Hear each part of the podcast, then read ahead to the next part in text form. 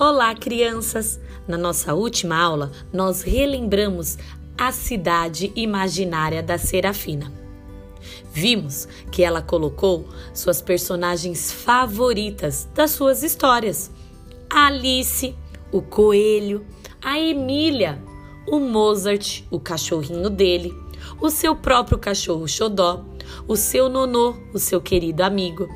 E você, tá preparado? Que tal você fazer uma cidade imaginária com as suas personagens favoritas das suas histórias prediletas? Pegue uma folha, um lápis e faça um lindo desenho com a sua cidade.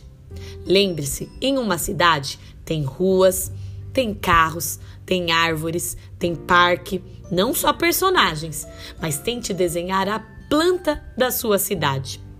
Faça com muito capricho. Hoje nós estamos fazendo o desenho da nossa cidade. Quem sabe, mais para frente, a gente não cria uma história sobre essa cidade que você desenhou. Eu estou curiosa para ver como vai ficar a sua cidade.